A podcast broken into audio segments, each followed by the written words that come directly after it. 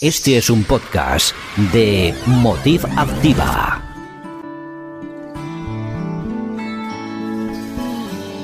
Yo soy feroz. Y también soy vulnerable. Sí, así somos. Claro, porque somos mujeres. Sería genial hablar sin tabúes de nuestro rol en la sociedad. Sí, que sea precisamente para hablar de cosas que no podíamos conversar antes en público. De los hombres y del amor y de la vida en pareja. De la feminidad y del empoderamiento. Y de tantas cosas más. Vamos a crear un espacio donde se hable de todas las cosas que antes no podíamos hablar, donde nos empoderamos ferozmente y también somos vulnerables, donde hay tanto amor que todo se puede conversar libremente, amorosamente, calurosamente.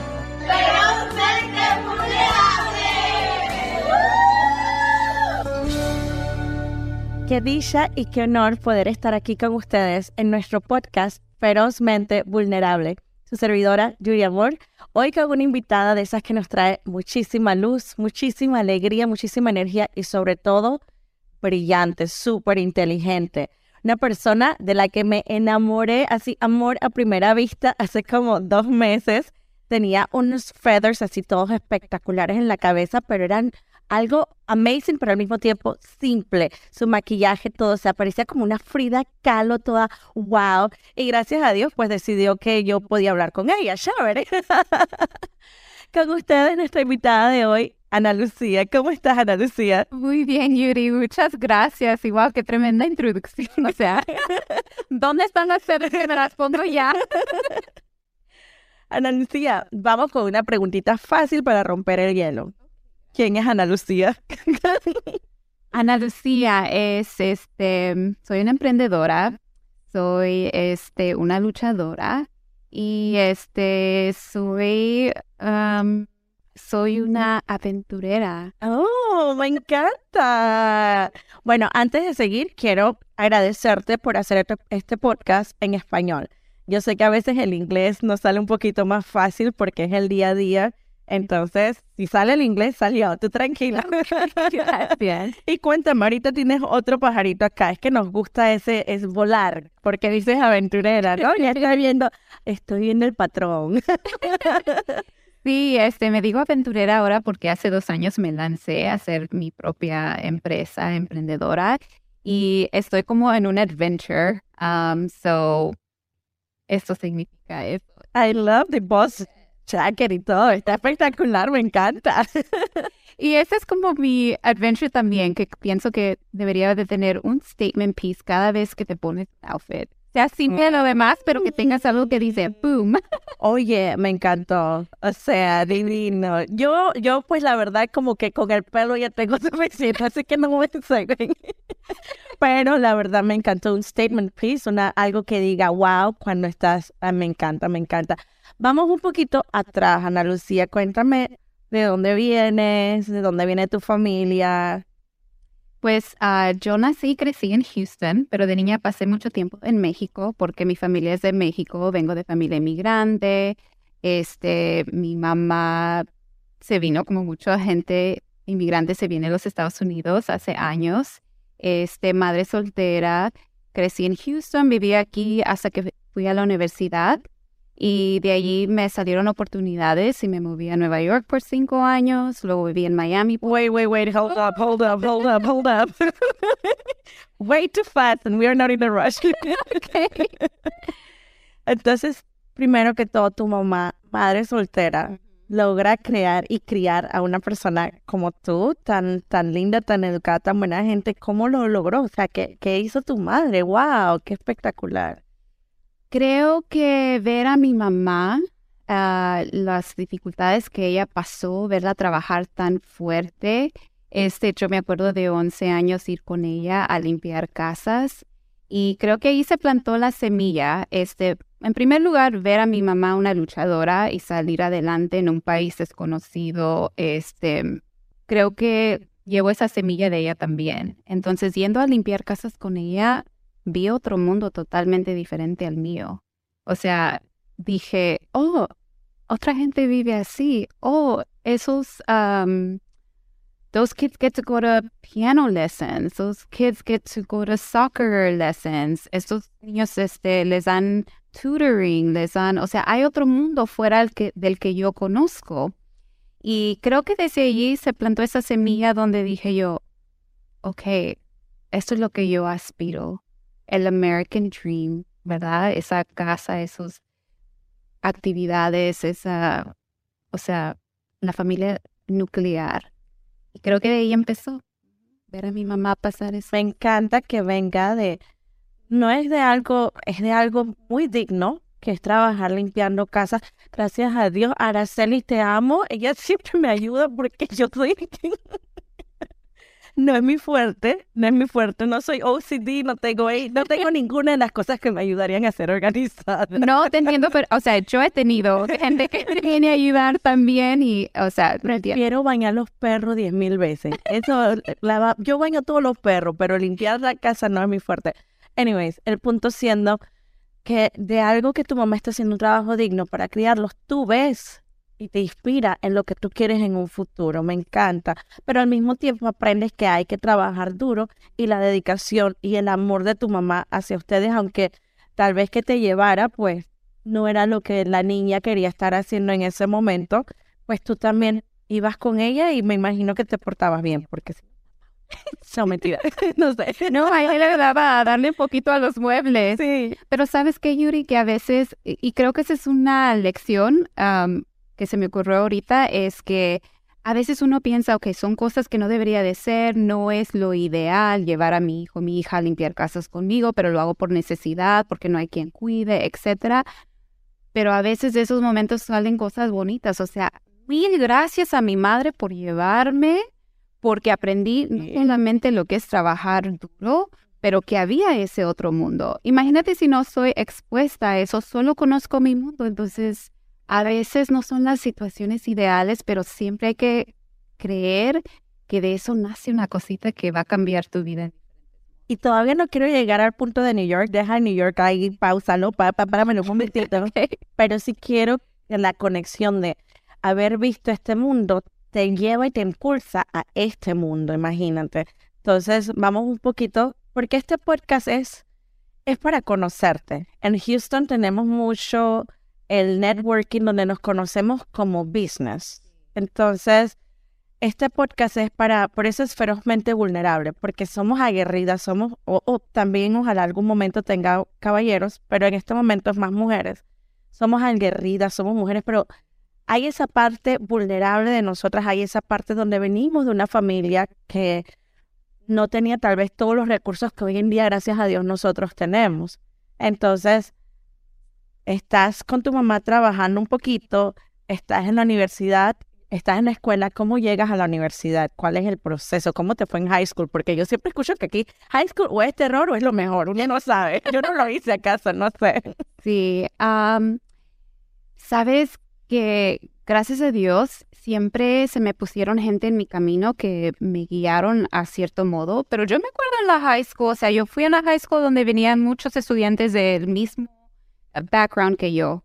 Entonces era tan fácil desviarte de otro lado, um, pero a mí siempre me gustó el estudio, so, siempre algo me jalaba a eso y también habían personas que me guiaron a ese modo, pero creo que de mi high school fui una de tal vez cuatro que fue la universidad. Wow. And the entire high school? Not the my class, sorry, my class. yeah, I mean like in, in my class, yes. Yes.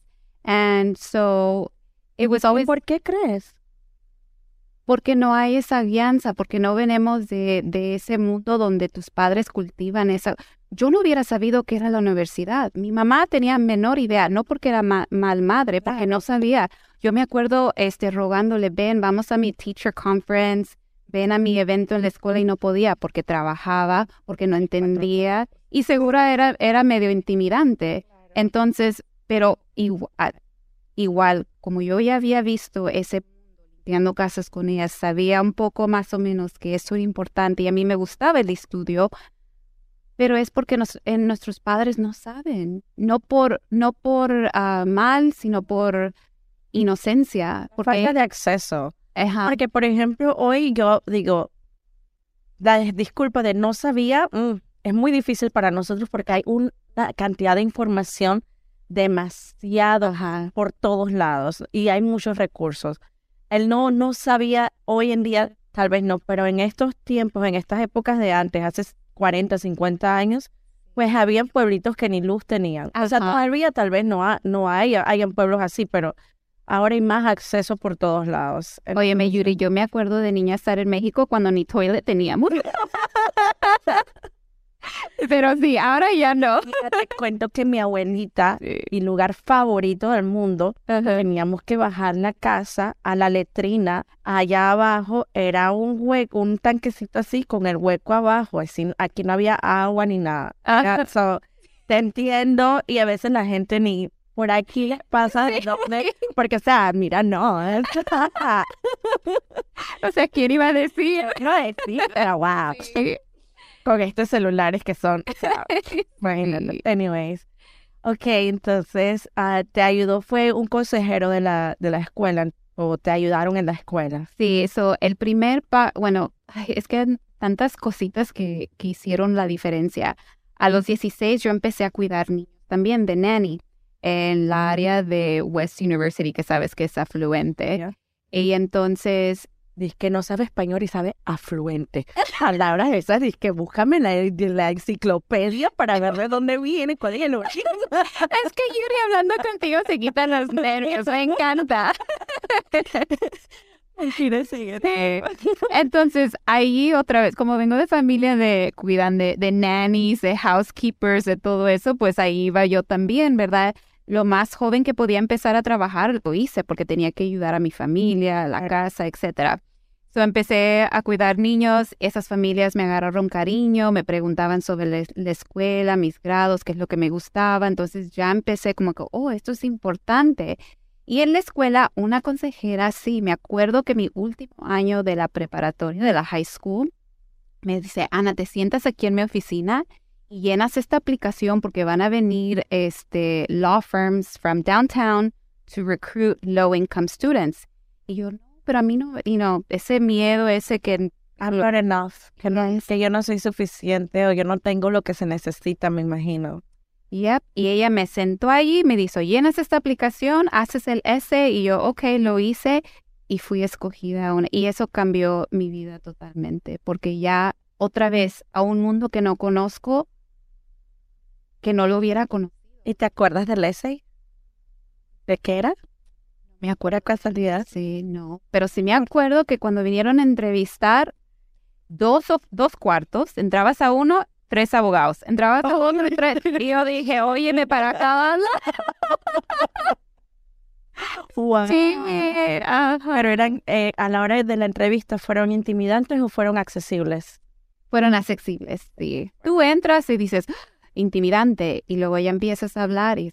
Sí, porque están ahí, porque en realidad quieren ayudar y apoyar. No pienso que, que el, como lo van a trabajar va a ser, pero ¿por qué quieres estar aquí? Y no, más como que cuéntanos por qué quieres estudiar. y no entonces es una conversación más abierta. Qué lindo, qué pro... Me encanta, o sea, saber que las... Que, eh, y eso es una de las cosas que cantan de Houston las oportunidades y el apoyo, y tal vez de Estados Unidos, pero yo solo he vivido en Houston, so no, no conozco el resto, solo sé que en Houston hay demasiadas oportunidades y demasiado apoyo en la comunidad, y me encanta. Entonces, agarramos el scholarship y para dónde nos vamos, la beca. Me fui a la Universidad de Houston. Sí, porque ya de allí, o sea, ya trabajando en la oficina de abogados, mentors ya me ocuparon part-time mientras la escuela, etcétera, y me dieron acceso a becas, a todo eso, y fue a la Universidad de Houston. Igual, trabajando tres trabajos, levantando niños en uno, en la oficina de los abogados, y no me acuerdo qué, o sea, corriendo. Este, hice la universidad, que fue difícil porque no te puedes enfocar solamente en tus estudios, tienes que trabajar, tienes que ayudar a la familia. Este, pero sí, Power College of Business es muy reconocido, pero también muy demandante. Sí. Y yo, yo vi esa oportunidad, dije, ok, ¿qué es la carrera que me va a sacar a mí adelante y a mi familia de la pobreza? Y eso fue lo que me enfoqué y ahí es donde fui. ¿Cuál es la carrera? Ah, finanzas. Finanzas. Agarré mi, mi diploma. I got my bachelor's in finance. Y me tomó, me tomó cinco años igual por trabajar y hacer el estudio y todo eso, pero en cualquier huequito que encontraba yo oportunidad de involucrarme, aunque era difícil, lo hice. Pues me involucré en organi orga organiza student organizations. Aquí, ya ves, aquí so I got involved in student organizations where I could, and I just made it happen. Like, okay, I will be in this committee, that committee, and that got me to a trading competition. Espérate, espérate, no, tampoco te voy a dejar tanto en inglés. Mira que no hay ningún problema. Este, de ahí salió una oportunidad donde venía una la bolsa de valores, no de compañías, que hay dos diferentes, hay de compañías y hay de lo que es los materiales. La cosa es que vinieron un grupo de Nueva York a manejar esta competición en, en la Universidad de Houston y como yo estaba en las organizaciones que lo manejaban, me tocó participar. Entonces dije, ok, en todo lo que puedo me voy a involucrar. Lo hice un año. Este, venían estudiantes de otros lados del país. El primer año me tocó cuarto lugar. No lo hice el segundo. ¿Cuarto lugar entre cuántos? En, Holy. Y era una donde estás comprando y vendiendo acciones de lo que es el oro, la plata, y los es un día, o sea, súper divertido. Y sabía allí que eso de manejar acciones era lo que me apasionaba o lo que me interesaba. Pasé de, no lo hice un año. El siguiente año, que fue mi último año en la universidad, ni me apunté al principio porque andaba tan ocupada y luego dije, tengo que hacer, si es la última cosa que hago, este, antes de salir de la universidad, me apunté al último momento, llegó el día. Ahí ando yo dándole a todos consejos, hagan esto, hago no, tómate una coca de dieta para que te dé la, la, energía. Y, y me tocó primer lugar. ¿Cómo llegas a primer lugar? ¿Qué, ¿Qué hiciste? ¿Qué pasó? Y hace tiempo que no me acuerdo de eso. es que me cambió la vida totalmente. Este, eso me dio un internship en Nueva York. Yo sabía en ese momento, cuando oí que, que llamaron al tercer lugar, dije, mi nombre no ha sido llamado. Llamaron al segundo lugar. Mi nombre no ha sido llamado. En ese momento todavía no creías que tú eras el primer. No. Wow. Y llegó el segundo y todavía como que no. Y llegó el primero. O sea, me caí al, porque yo sabía que... Lo que significaba haber ganado eso. Y eso me, me dio un internship en Nueva York uh, por el Todavía no me contestaste cómo ganaste. Lo que haces... Acuérdate que nosotros no sabemos lo que tú estás hablando. Para ella, no compré, vendí oro, plata. We're like, ok. Mira, ponte a pensar como las bienes y raíces, que compras una casa, ¿verdad? La gente está comprando y vendiendo la casa, alguien la compra porque piensa que va a subir en valor, alguien la vende porque quizás ya le ganó o va a comprar otra o ya le va a agarrar ganancias, específicamente ahorita lo que ha pasado en los últimos dos años. Este, así funciona todo eso. Las acciones en compañías, o sea, tú puedes tener un pedazo de esa compañía, comprarla y venderla dependiendo. Nunca me habían explicado la bolsa de valores tan sencillamente. Así que definitivamente, por favor, ahorita que hablemos un poquito de lo que quieres hacer en un futuro, hazlo, porque acabo de entender la bolsa de valores en tres segundos. y también lo hay para lo que es el petróleo. Cuando tú pones gasolina en, en la estación de gasolina, en Nueva York están determinando el precio porque están gente comprando y vendiendo. Otro ejemplo. Hijos de su madre. Eso como uno dice, abajo te resta, hay que, hay que sepa el enemigo, ni modo a comprar las acciones en la gasolina, porque están moviendo, o sea, pero igual no tienes que nomás comprar la gasolina en, en la pump, puedes comprar y venderla en tu computadora, hay acciones para todo eso, tú puedes participar en eso. Yeah. Otro ejemplo es cuando vas a un auction, ¿verdad? Y que la gente está Tú dices, yo doy 5 dólares y digo yo, ah, no, pero yo doy 10, escógeme a mí. Tú dices, ah, no, entonces yo doy 20. Es exactamente lo mismo. Entonces, ¿por qué lo hacen ver como si es imposible? Porque se ve imposible, porque uno piensa que tiene que ser financiero, que tiene que ser bueno a las matemáticas, que tiene que tener una inteligencia, o sea, es accesible a todos. Porque sabes que la gente educada o que viene de esas ah, backgrounds donde los padres cultivan esa enseñanza porque esta información es difícil encontrar, porque hay mucha información en el internet, pero es te pierdes. Si no conoces, es como si tú eres una enfermera, yo no tengo ni la menor idea de lo que tú haces, pero si me lo explicas, ah, ok, ya como que vas entendiendo, este, pero eso, se ve espantoso y intimidante. Bueno, ahorita vamos al final, hablamos un poquito de eso que quieres hacer. Entonces, te cambia la vida en ese momento. No te la crees que fuiste el primer lugar de 100, me imagino, de nuevo. Te ganas la oportunidad de ir a New York. Sí. Eso es una de las cosas que ganas en ese momento. Sí. Verano en Nueva York con apartamento. Verano en Nueva York, sorry. con apartamento pagado. No, no. Ajá, wow, wow, sí, Oh, un internship. wow. Por eso es que me, por eso es que. sí.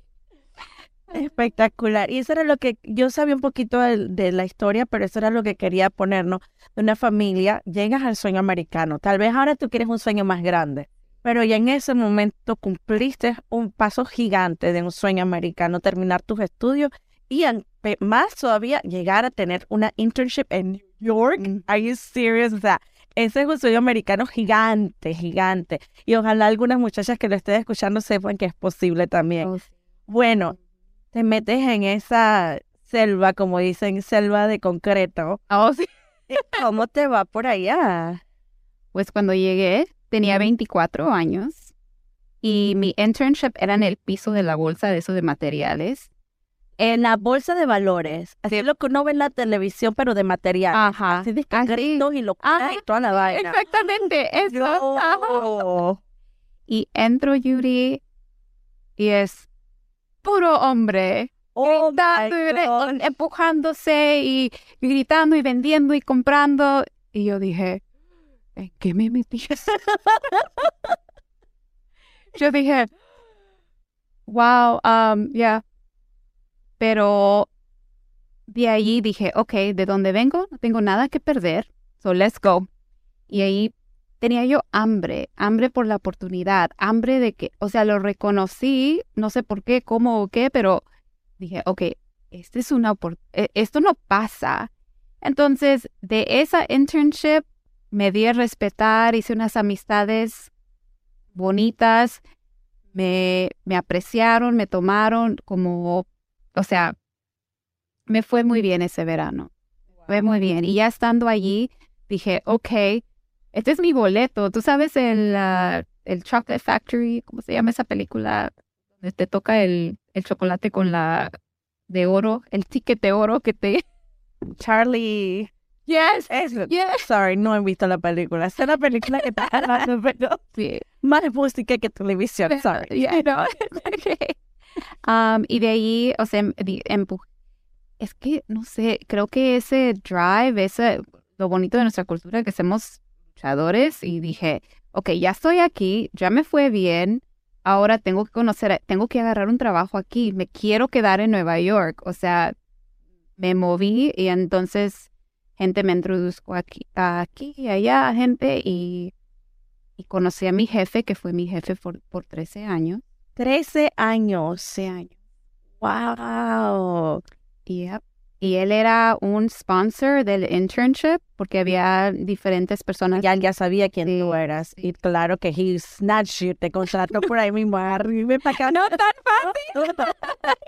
No, me, me siente en su oficina. Oh, primero me hace esperar afuera de su oficina cuatro horas. Wow. Me dan un montón de libros y yo. Y por fin me llega, ya me, me dice, ok, pasa. Y me siento y me dice, ¿quién eres y qué quieres? ¿Y por qué piensas que, que yo ah, soy Ana, vengo de esto, da, da, da, ya le, o sea, simple, ¿verdad? Porque esa gente tienes que pronto. Rápido. Y él me deja pasar como dos semanas ahí con, con sus, él también tenía interns, que cada verano en muchas compañías hacen internships con estudiantes que vienen a aprender. Y ya pasé las dos semanas y dije, okay, I'm ready. Like, is there any opportunities? Can I stay here? ¿Me puedo quedar? ¿Qué hay? Y me dice, Who are you? "Yeah, exactamente. De verdad. I was just kidding. No, y me dice, dice, sí, dice, ¿y tú crees que vas a sobrevivir aquí en Nueva York? ¿Tú sabes lo que cuesta vivir aquí? And do you know this world is like very crazy? And tú no vas a poder, ¿cómo, cómo, cómo te vas a sostener si cuidas a tu familia atrás? Yo no, o sea, no vas a ganar mucho para empezar, o sea, y yo, de eso no te preocupes, yo trabajo en las noches o fin de semana, o sea, eso no es nada nuevo para mí, yo solo necesito la oportunidad, yo hago lo que es necesario, usted no se tiene que preocupar de dónde voy a vivir, etcétera. Y ahí sigue que no, que esto, y haciendo sus llamadas y, y todo eso, y luego am, llama a los demás de la oficina y todos entran y yo, ay, me voy aquí, se me va a salir. Y me dice, ok, todos, esta es Ana, ella piensa que se quiere mover a Nueva York, piensa que quiere hacer eso, dice, ah, y este negocio se va a ir, o sea, ¿qué va a pasar de un año si no, si, si todo esto se va? Yo digo, pues, pues lo hice y ya, pues me regreso, y, you know, ahí estoy tratando, y yo dije, no, no me va a dar oportunidad. Y luego dice, díganle, díganle a ella porque esto es difícil, porque no lo va a hacer aquí, tarara. Y todos como, ahora conozco el show, pero... y yo, no, pero es que yo estoy dispuesta, necesito una oportunidad, tarara. Y así de un segundo para otro me dice, ok, ves y termina tu internship abajo, dile a mi asistente cuando vete a tu casa, vete a Houston un mes, dile a mi asistente cuando empiezas, esto es lo que te voy a pagar, que fue suficiente para sostenerme y empiezas tal fecha. Dice, ya. Y yo, Thank "Oh, you. Bye. Good. Chao. Don't take it back. yes, yeah. Wow. Sí, y así empezó mi carrera en Nueva York. Y estuve en esa, en, con ellos 13 años. 13 años en Nueva York.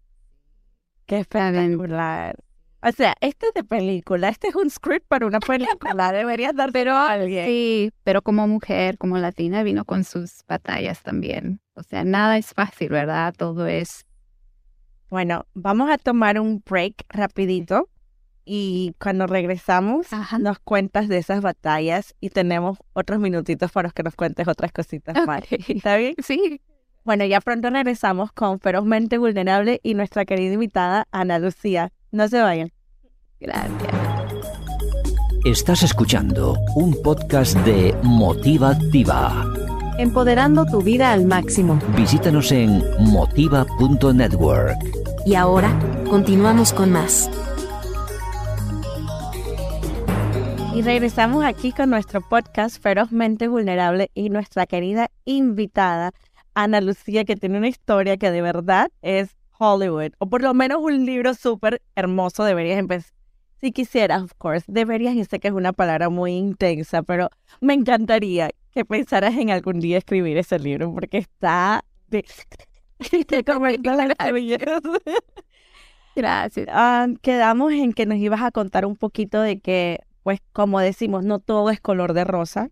Y ah, tuviste algunas dificultades mientras latina, mujer, New York, bolsa de valores. A mí, obvio.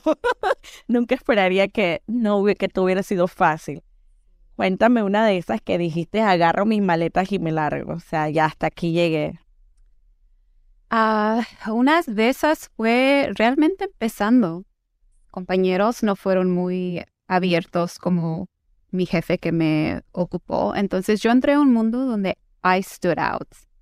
I was with, um, quien dice, ¿Estabas fuera de lugar o stood out like eras mejor de los que los demás? no, estaba fuera de lugar. O sea, mis compañeros todos eran de que el hijo del, del amigo del jefe de escuela tal, Ivy League, de, de, de ese mundo, de trust fund, you know, De mucho dinero y eh, mucho reconocimiento, me imagino. recu- educación, recursos, dinero, otro mundo. Y ya no fui muy bien aceptada. O sea, Tienes 24, 25 añitos, que aunque la gente diga que eso es adulto, I'm sorry, eso no es adulto todavía. Like, no lo es. las responsabilidades son, pero tu carácter a los 24, 25 es sigue formándose, o sea, no eres una persona que ya puedes enfrentar al mundo y no te afecta nada de eso. I'm sorry, that's not true. It's not. Y también hay una gran diferencia a alguien de 24 que viene de Nueva York, de esas familias, y una de 24 que viene de Houston, familia humilde, uh, un poco de inocencia. Entonces no sabes a qué te estás enfrentando, aunque seas valiente y, y te avientes al mundo, ¿verdad? Entonces, sí, o sea, ¿Qué te hicieron? Mi jefe en ese momento me dio oportunidades, quería aventarme esto al otro y mis compañeros no estaban contentos con eso. Entonces ellos querían me ver haciendo copias, haciendo etcétera, tú sabes. Entonces eh, pasó una situación donde yo estaba trabajando bastante porque yo estaba enfocada. Dije, esta oportunidad la tengo que tomar y tú sabes, nosotros como hispanos viniendo de ese, de ese trabajadores, luchadores, o sea, tenía que aprender mucho yo sola, porque aunque yo fui a la universidad y estudié lo que estudié, es totalmente diferente cuando lo estás haciendo o te metes en ese mundo. Entonces, ellos estaban en otro nivel que yo, entonces quizás las preguntas que estoy haciendo, quizás el mundo de donde vengo. Entonces, y hubo una situación donde yo me quedé tarde a trabajar, a ayudarle a uno de ellos que se fue temprano, empecé a hacer mi trabajo en su computadora y el chico dejó el chat abierto. Y yo estaba cerrando todo en su computadora, lo veo, veo mi nombre y empiezo a leer y, o sea, lágrimas. Llevaba un mes yo allí. Lágrimas, lágrimas. O sea, ¿quieres esta mexicana que levantada de la calle ni es estudiar, o sea, todo eso. Entonces, se armó una cosa, ¿verdad? Porque acuérdate que yo hice internship en el piso, entonces, y hice amistades y todo eso, entonces, estaba yo en shock porque dije, estoy completamente sola en Nueva York. en esos tiempos casi ni me alcanzaba para la comida, o sea, estoy empezando, estuve el costo de Nueva York, el costo de lanzarme, de tomar esa, esa Um, act, of faith that everything's going to be okay. Y luego pasa eso. Me pegó la inteligencia de imprimir todo y todo eso, pero leí tanta cosa, Yuri, que dije, yo estoy totalmente sola aquí. Esta gente no me va a apoyar, no me va a enseñar, tengo que aprender yo todo sola. Gracias a Dios tenía gente que me apoyaba del internship, que tuve buenas relaciones, una cosa a la otra, el, el, el asunto salió a la luz. Pero último no se hizo nada porque yo no quise causar problema. Yo dije, ah, voy a yo voy a arruinar esta oportunidad. Yo creo que esto tiene tenemos que hacer una parte dos de solo de esta parte que tan afecta a tantas personas. So, ese es un ejemplo de sentir que era la, tú eras la culpable de lo que podía pasar si tú tomabas acción en algo que te hizo otra persona a ti. O sea, no fuiste tú definitivamente. Eh, pasó, lo sobrepasamos, se arregló la cosa, ya seguimos adelante y triunfé y mucho después las cosas dieron vuelta, como siempre las dan.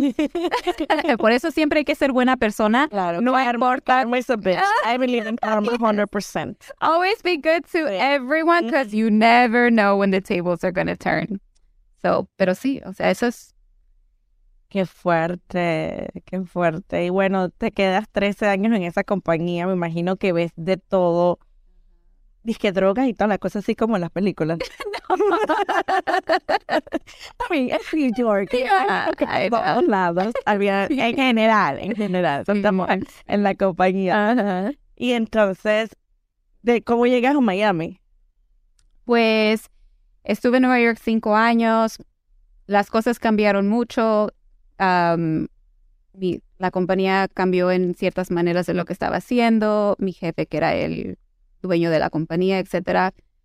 Teníamos una oficina en Miami, pero él decidió de mover la compañía a Miami y ahí voy yo también. A ese punto yo ya había llegado a un, a un nivel donde... Ya te respetaban. Ya, ya me respetaban y dice, yo voy a Miami, necesito a alguien allí 20. Entonces me fue. Sí, entonces seguí con, con esa misma compañía en Miami. viví ahí ocho años. I'm sorry que estás de vuelta en Houston, pero bueno. I love Houston, pero o sea, también New York, Miami, Houston. I love Houston too. I don't know how long I'll stay. Just kidding. No, ya quedamos en que ibas para atrás y para adelante. Sí, bueno, sí. pues, mi familia está aquí, so siempre Sí. estaré en Houston. Que no voy a dejar que se vaya así tan fácil. We have things to do. ¿Y qué tal Miami? Miami, o sea, nunca me esperaba vivir en Miami. Este, y al principio se me hizo un poco difícil porque I was in love with New York. O sea, New York pues fue un paso tan grande para mí que no lo quería soltar. Pero Miami creció para mí y fue otra experiencia totalmente diferente, la playa, obvio. Claro. Sí, y entonces ahí seguí y ya era un poco, me gustó porque ya era un poco más íntimo también, o sea, yo era la mano derecha de mi jefe, este, el estilo de la vida y todo eso, am, pero trabajaba mucho. Entonces, rápidamente cuéntanos ahora cuál es tu misión y tu visión con esta experiencia que has tenido, lo más emotivamente posible que me lo puedas contar. Por emotivo digo en tus emociones, ¿qué te hace sentir tu visión? Porque yo sé que me lo puedes contar técnicamente con números y con lo que vas a hacer, taca, taca, pero quiero que me lo cuentes como de aquí, no de acá. En lo que quieres hacer entonces.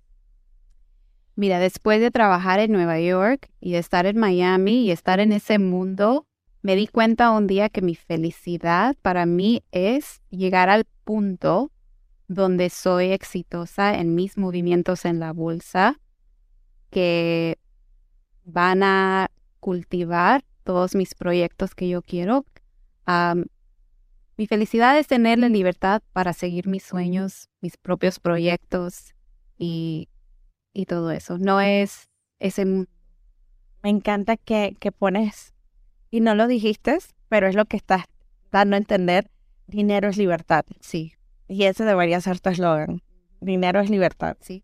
Porque las mujeres en general, las mujeres latinas, vemos el dinero como algo sucio, como avaricia, como allá, o tal vez el hombre es el que tiene que traer el dinero y proveer. And it's like, no, you know, I mean, yes, you can, pero yo también puedo. Ajá. ¿verdad? Y eso te da libertad.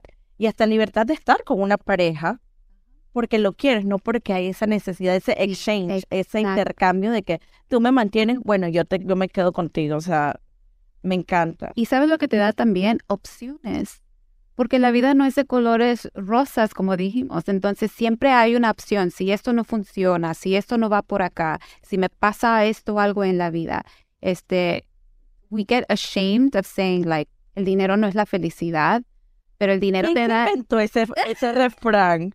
No jodas. el dinero no es la felicidad, pero ¿qué es la felicidad? La libertad. La libertad. ¿Y qué te da libertad? El- El, dinero. Eh, Estoy 100% de acuerdo contigo. Entonces, no es un tabú. No, no, para nada. Y todos lo merecemos. No seamos mala persona o egoístas, lo que sea, por querer tener éxito, por querer ten- poder proveer por, por los demás, por los nuestros, por, por nosotros mismos. por nosotros mismos. Por poder comprarnos el statement piece Ey. para cuando salimos. Hey. ¿Sabes? Un sueño tonto mío que tiene que ver con dinero. Gracias a Dios tengo una casa muy bonita y, y pues no, ya viajé bastantito. Me gusta viajar, pero me encanta estar con mi mamá, me encanta estar con mi gente. O sea, yo sé que mucha gente, ay, quiero viajar. Ay, Gracias. Maybe later. pero una tontería es algún momento llegar a tener una inde- independencia económica que la va a llegar, pero me gusta lo que hago. Entonces, lo que hago ahorita no me da la independencia. Pero ya vamos a invertir, no te preocupes. Es comprarme anillos.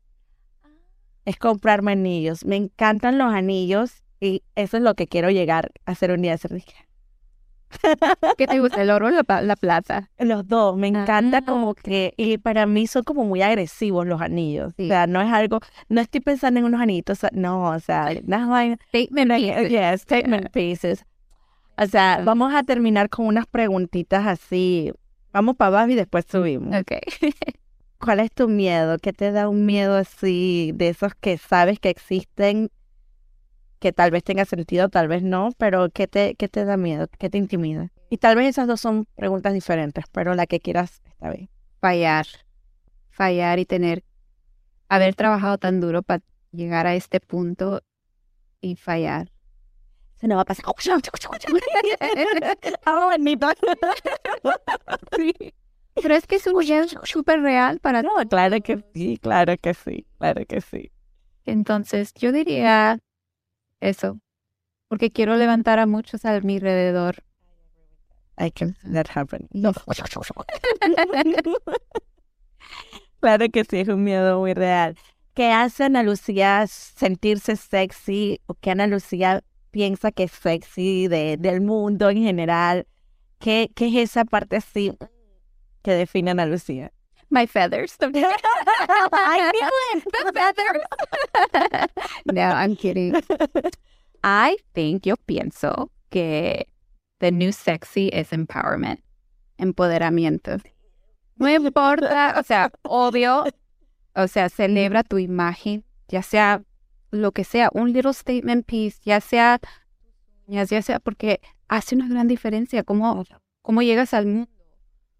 Pero no hay nada más sexy que tener ese empoderamiento en la forma en la que sea, ya sea aprendas algo nuevo, sabes tu valor, el aprendizaje personal, todo eso, y salir de la casa con eso es like you shine. Yeah.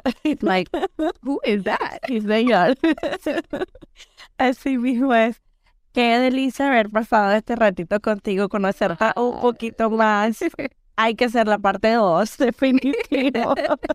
Porque sé que faltaron muchas historias muy bonitas dentro de toda esta vida tan corta y tan llena de emociones que has tenido. O sea, desde esta parte donde vas con tu mamá hasta New York en el stock market, are you serious? Una, o sea, un arco iris completo de una vida tan, tan bella y lo que sigue. Entonces, mil gracias por haber estado aquí con nosotras. Lo que acabas de decir me encantaría para cerrar, pero sé que tal vez tienes algo más para despedirte de nosotras.